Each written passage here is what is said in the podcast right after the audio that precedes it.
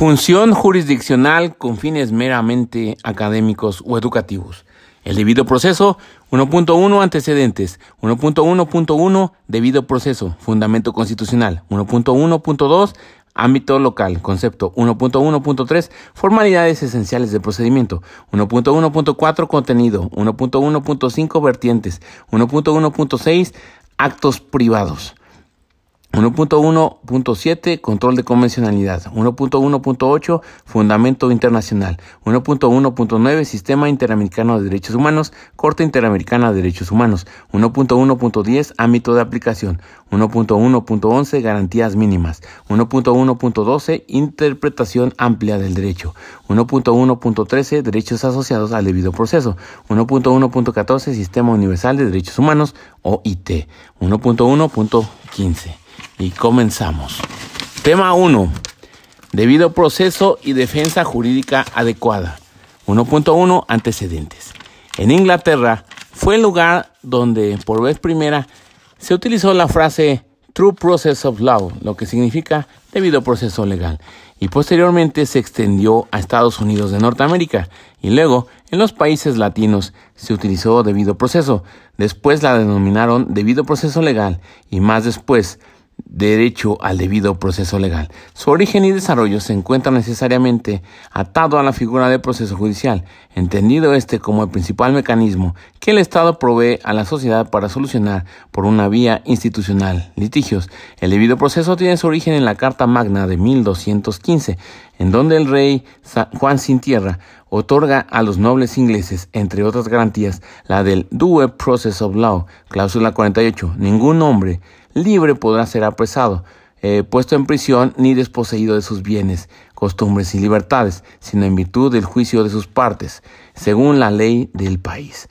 Del derecho inglés, la mencionada garantía se incorporó a la Constitución de los Estados Unidos de Norteamérica en la Quinta Enmienda, 1971. Posteriormente, la noción fue retirada de la décima cuarta enmienda, 1868. A partir de esta última enmienda, los asuntos relacionados con la interpretación de los alcances del concepto de debido proceso se extendieron por los Estados Unidos.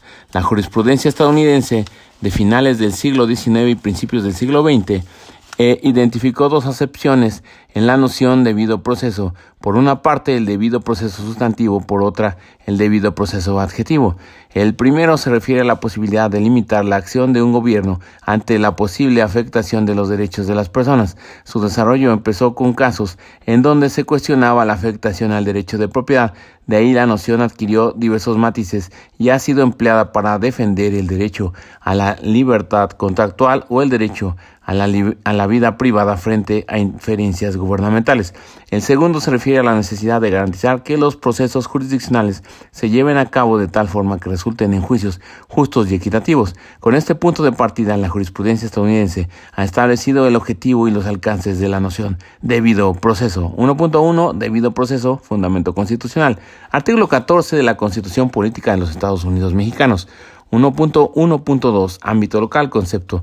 La Suprema Corte de Justicia de la Nación ha establecido que el derecho al debido proceso permite a los gobernados acceder a los órganos jurisdiccionales para hacer valer sus derechos de manera efectiva, en condiciones de igualdad procesal, así como ofrecer pruebas de su defensa y obtener una resolución que dirima las cuestiones debatidas.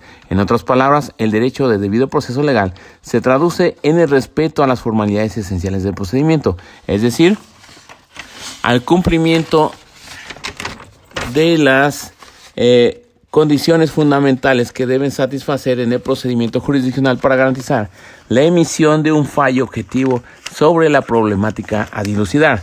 Asimismo, exige que los procesos judiciales previos a, la, a los actos de privación cumplan un mínimo de garantías para las partes como una de las condiciones necesarias para lograr una sentencia justa. Para la visión 552 diagonal 2012, 308 diagonal 2017, así como la jurisprudencia segunda punto J 74 eh, diagonal 2015.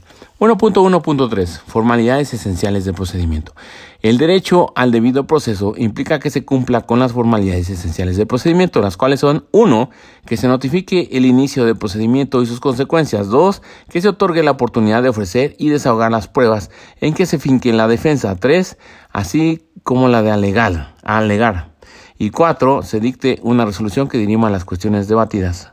Entonces, las formalidades esenciales del procedimiento son uno, que se notifique el inicio del procedimiento y sus consecuencias. Dos, que se otorgue la oportunidad de ofrecer y desahogar las pruebas en que se finge la defensa. Tres, la oportunidad de alegar. Y cuatro, que se dicte una resolución que dirima las cuestiones debatidas. Luego, 1.1.4 Contenido. El contenido de este derecho humano se ha diferenciado en dos ámbitos de aplicación. A. General o núcleo duro. Se refiere a las garantías que deben ser observadas inexcusablemente en todo proceso jurisdiccional. Es decir, formalidades esenciales del procedimiento, las cuales permiten que los gobernados ejerzan sus defensas antes de que las autoridades modifiquen su esfera jurídica definitivamente. B. Particular se refiere a las garantías mínimas que debe tener toda persona cuya esfera jurídica pretenda modificarse mediante la actividad punitiva del Estado, en donde se exija que se hagan compatibles las garantías eh, con la materia específica del asunto. Así se tiene que a la vez eh, existen dos ámbitos personales de aplicación. Uno, garantías de observancia general, las que corresponden a todas las personas independientemente de su condición, nacionalidad, género, edad, etc., dentro de las que están, por ejemplo, el derecho a contar con un abogado, a no declarar contra sí mismo o a conceder la causa del procedimiento sancionatorio. Dos, grupos vulnerables, es la combinación de garantías esenciales con el derecho de igualdad ante la ley y que protege a aquellas personas que pueden encontrarse en una situación de desventaja frente al ordenamiento jurídico por pertenecer a algún grupo vulnerable. Por ejemplo, el derecho a la notificación y asistencia consular, el derecho a contar con un traductor o intérprete, el derecho de las niñas y los niños a que su detención sea notificada a quienes ejerzan su patria potestad y tutela, entre otras de igual naturaleza. Luego, 1.1.5 Vertientes. Los elementos que lo integran se han identificado desde dos vertientes. Uno, la referida a las formalidades esenciales del procedimiento, la que a su vez puede observarse a partir de dos perspectivas, esto es, A, desde quién es sujeto pasivo en el procedimiento y puede sufrir un acto privativo, en cuyo caso adquieren valor aplicativo las citadas formalidades referidas a la notificación del inicio del procedimiento y de sus consecuencias, el derecho a alegar y a ofrecer pruebas, así como la emisión de una resolución que dirima las cuestiones debatidas. Y B, que quien insta en la función jurisdiccional para reivindicar un derecho como sujeto activo, desde la cual se protege que las partes tengan una posibilidad efectiva e igual de defender sus puntos de vista y ofrecer pruebas en apoyo de sus pretensiones, dimensión ligada estrechamente con el derecho de acceso a la justicia y dos, por la que se enlistan determinados bienes eh, sustantivos constitucionalmente protegidos mediante las formalidades esenciales del procedimiento como son la libertad, las propiedades y las posesiones o los derechos. De ahí que previo a evaluar si existe una vulneración al derecho al debido proceso es necesario identificar la modalidad en la que se ubica el reclamo respectivo. 1.1.6 Actos privativos.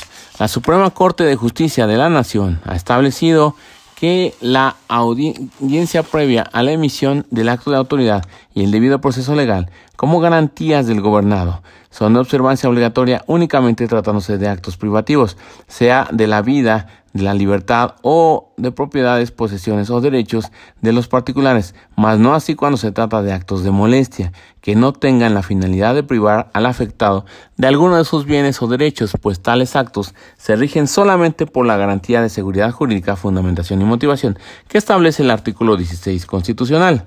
1.1.7 Control de convencionalidad. La Corte ha considerado que el control de convencionalidad no implica que el juzgador pueda obviar a conveniencia el debido proceso ni sus formalidades, pues existiendo los canales procesales y judiciales que brinden acceso a la justicia, el juez que conoce de un caso debe ceñirse a aplicar el control de convencionalidad en el ámbito de sus competencias, sin obviar dichos canales. 1.1.8 Fundamento Internacional Convención Americana de los Derechos Humanos en sus artículos 8 y 9, Declaración Universal de Derechos Humanos en sus artículos 10 y 11, Declaración Americana de Derechos Humanos en, sus artículos 18 eh, y 19, Pacto Internacional de Derechos Civiles y Políticos en sus numerales 14 y 15.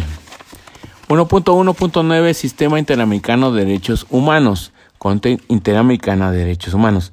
El órgano regional de derechos humanos ha establecido que el artículo 8 de la Convención Americana reconoce el llamado debido proceso legal, entendido como un conjunto de requisitos que deben observarse en las instancias procesales para proteger, asegurar o hacer valer la titularidad o el ejercicio de un derecho, es decir, las condiciones que deben cumplirse para asegurar la adecuada defensa de aquellos cuyos derechos y obligaciones están bajo consideración judicial. Opiniones consultivas OC 8 diagonal 87 y OC 9 diagonal 87. Caso J contra Perú, excepción preliminar, fondo, reparaciones y costas. Eso significa que es el necesario para que un justiciable pueda hacer valer sus derechos y defender sus intereses en forma efectiva y en condiciones de igualdad procesal con otros justiciables. Opinión consultiva OC-16 diagonal 99.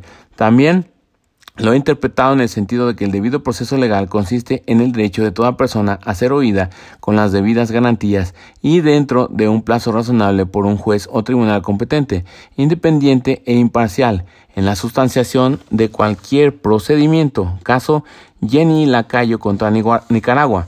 Fondo, reparaciones y costas. El debido proceso se encuentra a su vez íntimamente ligado con la noción de justicia que se refleja en uno, Un acceso a la justicia no solo formal, sino que reconozca y resuelva los factores de desigualdad real de los justiciables. 2. El desarrollo de un juicio justo. Y 3. La resolución de las controversias de forma tal que la decisión adoptada se acerque al mayor nivel de corrección del derecho, es decir, que se asegure en la mayor medida posible su solución justa. Opiniones consultivas OC 16 diagonal 99 y OC 21 diagonal 14. 1.1.10 Ámbito de aplicación. Si bien el artículo 8 se titula Garantías judiciales, su aplicación no se limita a los recursos judiciales en sentido estricto, sino al conjunto de requisitos que deben observarse en las instancias procesales, es decir, cualquier actuación u omisión de los órganos estatales dentro de un proceso, sea administrativo, sancionatorio o jurisdiccional, debe respetar el debido proceso legal. Opinión consultiva OC-11 diagonal 90, caso Montesinos Mejía contra Ecuador, caso Baena Ricardo contra Panamá, Fondo, Reparaciones y Costas. De acuerdo a lo dispuesto en el artículo 8.1 de la Convención, en la determinación de los derechos y obligaciones de las personas de orden penal, civil, laboral, fiscal o de cualquier otro carácter, se deben observar las debidas garantías que aseguren, según el procedimiento de que se trate, el derecho al debido proceso. De ahí que el incumplimiento de una de esas garantías conlleva una violación de dicha disposición convencional. Caso Montesinos Mejía contra Ecuador. Y bueno, eh, ahora vamos al siguiente apartado que son las garantías mínimas y tenemos 1.1.11 garantías mínimas. El artículo 8.2 de la Convención establece adicionalmente las garantías mínimas que deben ser aseguradas por los estados en función del debido proceso legal. Por ello, es un derecho humano el obtener todas las garantías mínimas que permitan alcanzar decisiones justas, las cuales deben respetarse en cualquier procedimiento cuya decisión pueda afectar los derechos de las personas. Caso Montesinos Mejía contra Ecuador. 1.1.12 Interpretación amplia del derecho. El artículo 8.1 de la Convención debe interpretarse de manera amplia de modo que dicha interpretación se apoye tanto en el texto literal de esa norma como en su espíritu y debe ser apreciada de acuerdo con el numeral 29 inciso C, según el cual ninguna disposición de la misma puede interpretarse con exclusión de otros derechos y garantías inherentes al ser humano o que se deriven de la forma democrática representativa de gobierno. Cuadernillo de jurisprudencia de la Corte Interamericana de Derechos Humanos número 12, debido proceso. 1.1.13, derechos asociados al debido proceso. Derecho a ser oído. Debida diligencia. Derecho a un tribunal independiente. Derecho a un tribunal imparcial Derecho a ser juzgado en un plazo razonable. Derecho a una resolución motivada. Igualdad procesal de las partes. Principio de inmediatez procesal. Principio de audiencia. Principio de oralidad. Principio de publicidad. Principio de concentración. Principio de continuidad. Principio de gratuidad. Derecho a una justicia pronta y expedita. Principio de economía procesal. Derecho a interrogar testigos. Derecho a recurrir el fallo ante el juez competente o tribunal superior. Y bueno, pues una vez hecho eso, vamos a proceder a explicar cada uno de ellos. Tenemos entonces derechos asociados al debido proceso, derecho a ser oído. Este derecho implica, por un lado, un ámbito formal y procesal de asegurar el acceso al órgano competente para que determine el derecho que se reclama en apego a las debidas garantías procesales. Luego, eh, tales como la presentación de alegatos y la aportación de pruebas. Por otra parte, eh, este derecho abarca un ámbito de protección material que implica que el Estado garantice que la decisión que produzca a través de procedimientos satisfaga el fin para el cual fue concebido. El derecho a ser oído está vinculado con la oralidad, entendida como una de las debidas garantías que el Estado debe ofrecer a los justiciables en cierto tipo de procesos. Caso Barbani, Duarte y otros contra Uruguay. Debida diligencia significa que los jueces, como rectores del proceso, tienen el deber de dirigir y encauzar el procedimiento judicial con el fin de no sacrificar la justicia y el debido proceso legal en pro del formalismo y la impunidad. Caso Mirna Chang contra Guatemala, Fondo, Reparaciones y Costas. Derecho a un tribunal independiente. Uno de los objetivos principales de la separación de poderes públicos es la garantía de la independencia de los jueces y para tales efectos los diferentes sistemas políticos han ideado procedimientos estrictos, tanto para su nombramiento como para su destitución. Caso del Tribunal Constitucional contra Perú. Eh, fondo, reparaciones y costas, derecho a un tribunal imparcial. La Corte ha expresado eh, que toda persona sujeta a un juicio de cualquier naturaleza ante un órgano del Estado deberá contar con la garantía de que dicho órgano sea imparcial y actúe en los términos del procedimiento legalmente previsto para el conocimiento y la resolución eh, del caso que se le somete. Caso Herrera Ulloa contra Costa Rica, excepciones preliminares, fondo, reparaciones y costas. Derecho a ser juzgado en un plazo razonable. La Corte ha establecido que respecto al principio de plazo razonable contemplado en el artículo 8.1 de la Convención Americana, es preciso tomar en cuenta tres elementos para determinar la razonabilidad del plazo en el que se desarrolla un proceso. A. Complejidad del asunto. B. Actividad procesal del interesado. Y C.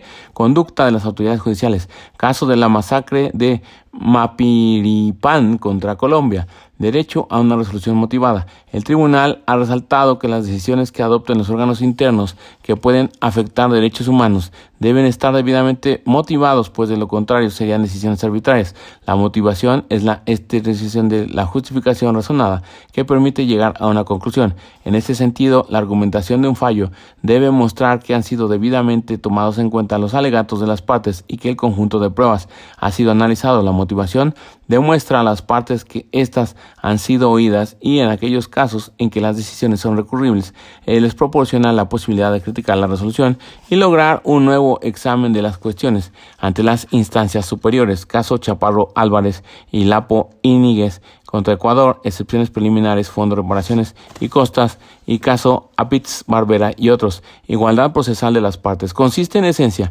en que toda petición o pretensión formulada por una de las partes en el proceso debe ser comunicada a la parte contraria para que pueda ésta prestar a ella su consentimiento o formular su oposición, lo cual se manifiesta en diversas ramas procesales, por ejemplo, las relativas al emplazamiento y la concesión de un plazo para contestar la demanda, la apertura, del periodo probatorio para ambas partes, el derecho a participar en el desahogo de las pruebas de la contraria, el derecho a objetarlas, el traslado a una parte de los incidentes promovidos por la otra, etc. Dicho principio no significa una igualdad aritmética o simétrica, por la cual eh, sea exigible la exactitud numérica de derechos y cargas para cada una de las partes, sino que de lo que se trata este principio es de una razonable igualdad de posibilidades en el ejercicio de cada una de las pretensiones de las partes, de modo que no se genere una posición sustancialmente desventajosa para una de ellas frente a la otra, de suerte que las pequeñas desigualdades que pueda haber requeridas por necesidades técnicas del proceso no quebranten el principio. Principio de mediación procesal. Este principio busca evitar el distanciamiento de la persona del juez de los elementos de actividad procesal. Caso García Cruz y Sánchez Silvestre y Amparo Directo en revisión 1263 diagonal 2015. Principio de audiencia es el que posee cualquier persona eh, para que pueda ser oída en cualquier juicio, prohibiéndose de tal manera que una persona pueda ser condenada sin haberse eh, dado audiencia. El derecho de audiencia comprende no solo el proceso judicial, sino también el procedimiento administrativo. Ismael Rodríguez Campos, principio de oralidad, permite la efectividad de todos los demás principios reconocidos en las constituciones y en los ordenamientos procesales relacionados con el enjuiciamiento criminal. Principio de publicidad. Representa la posibilidad de que las actuaciones de las partes y del juzgador sean conocidas por los interesados que así lo quieran.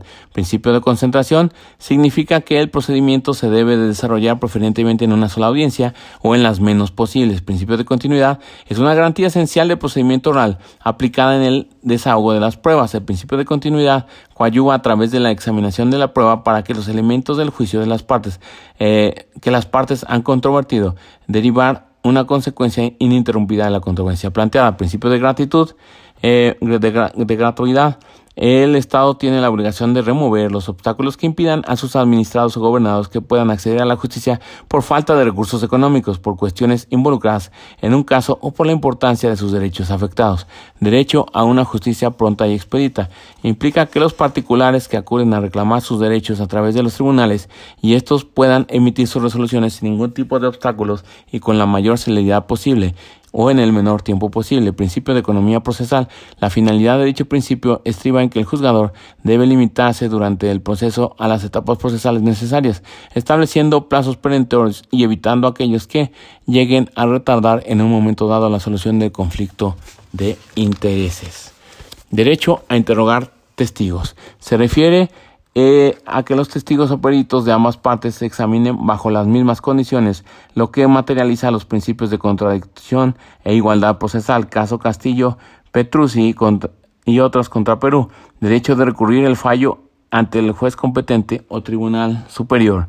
La Corte considera que el derecho de recurrir el fallo es una garantía primordial que se debe respetar en el marco del debido proceso legal en aras de permitir que una sentencia adversa pueda ser revisada por un juez o tribunal distinto o de superior jerarquía orgánica. El derecho de imponer un recurso contra el fallo debe ser garantizado antes de que la sentencia adquiera calidad de cosa juzgada. Se busca proteger el derecho de defensa otorgando durante el proceso de posibilidad de interponer un recurso para evitar que quede firme una decisión que fue adoptada por vicios y que contiene errores que ocasionarán un perjuicio indebido a los intereses de una persona.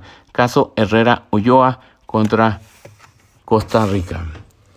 Y entonces, pues, ahora a manera de repaso, vamos a repetir lo que acabamos de leer, que es lo relativo a los derechos asociados al debido proceso. Derecho a ser oído, derecho a una debida diligencia, derecho a un tribunal independiente, derecho a un tribunal imparcial, derecho a ser juzgado en un plazo razonable, derecho a una resolución motivada, igualdad procesal de las partes, principio de inmediatez procesal, principio de audiencia, principio de oralidad, principio de publicidad, principio de concentración, principio de continuidad, principio de gratuidad, principio eh, del derecho a una justicia pronta y expedita, principio de economía procesal, derecho a interrogar testigos, derecho de recurrir el fallo ante el juez competente o tribunal superior.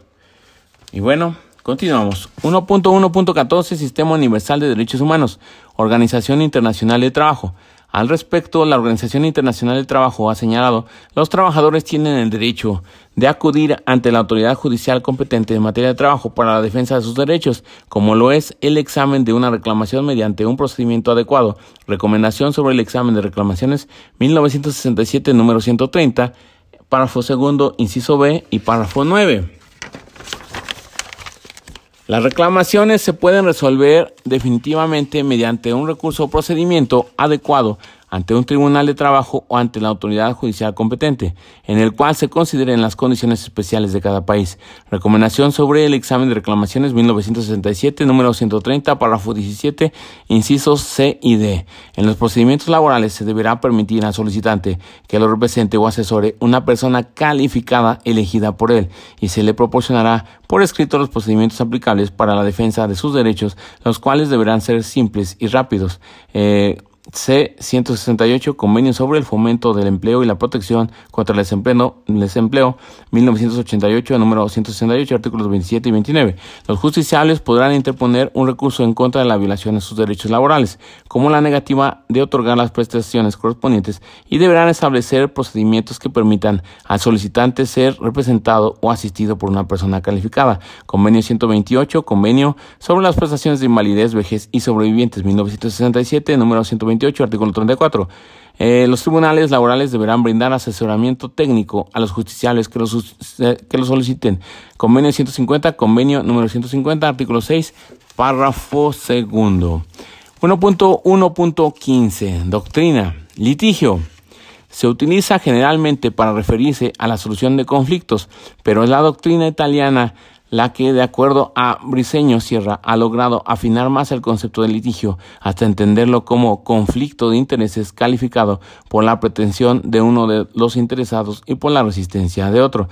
De acuerdo a lo anterior, habrá litigio cuando exista conflicto de intereses, cuando exista una pretensión y cuando haya una resistencia a la pretensión. Debido proceso como garantía, Eduardo J. Couture, en su vocabulario jurídico, asienta que el debido proceso legal es una garantía constitucional consistente en asegurar a los individuos la necesidad de ser escuchados en el proceso en que se juzga su conducta, con razonables oportunidades para la exposición y prueba de sus derechos. Debido proceso como conjunto de normas constitucionales, Carlos Arellano García, en su teoría general del proceso, expresa si en el proceso interviene el juzgador como autoridad y la parte como gobernado, es claro que las disposiciones constitucionales le sean aplicables al proceso y por por ello estudia algunas disposiciones constitucionales que contienen principios aplicables al proceso.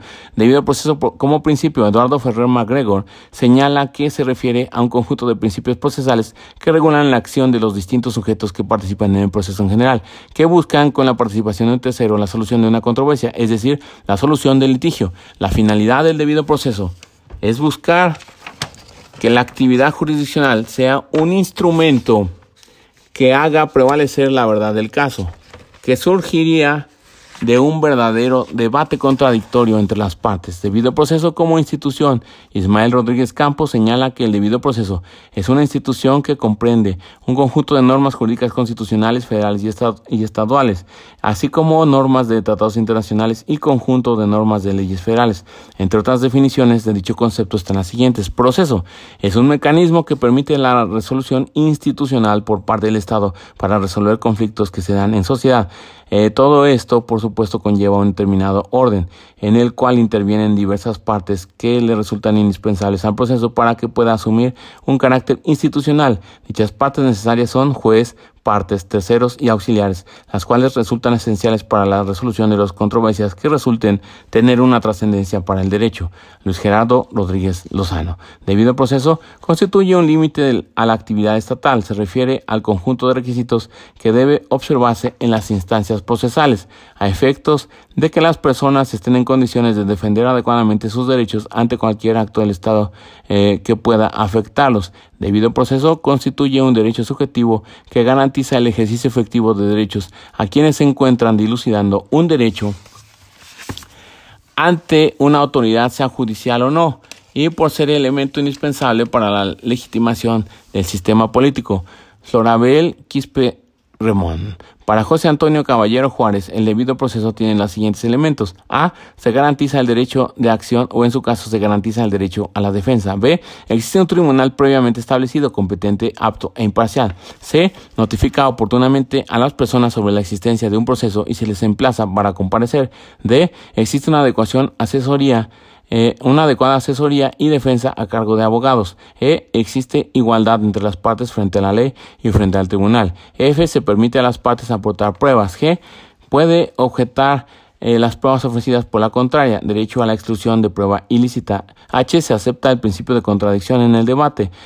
Y el proceso es público aunque existen excepciones. J existe la presunción de inocencia en los procesos penales, incluso en los procesos punitivos en general. K. Se respeta el derecho a la no autodeterminación en los procesos penales. L.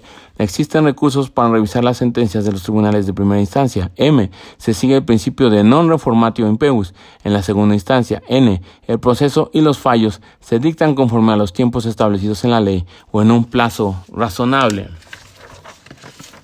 O los fallos deben ser congruentes con el debate que se produjo en el litigio. P. Los fallos se encuentran debidamente motivados y fundados en ley. Los fallos representan un ejercicio efectivo de protección de los derechos de las personas. R. Se respeta la inmutabilidad de la cosa juzgada. Para Fix Samudio, los componentes del debido proceso son A. La prohibición de tribunales especiales y de leyes privativas. B. Las restricciones de la jurisdicción militar. C. La garantía de audiencia. D. La fundamentación y motivación de las resoluciones de autoridad, entre otras. Y sin más por el momento terminamos con este pequeño cápsula de la función jurisdiccional con fines meramente académicos o educativos. Y sin más por el momento, se despide tu amigo Nomo. Arriba de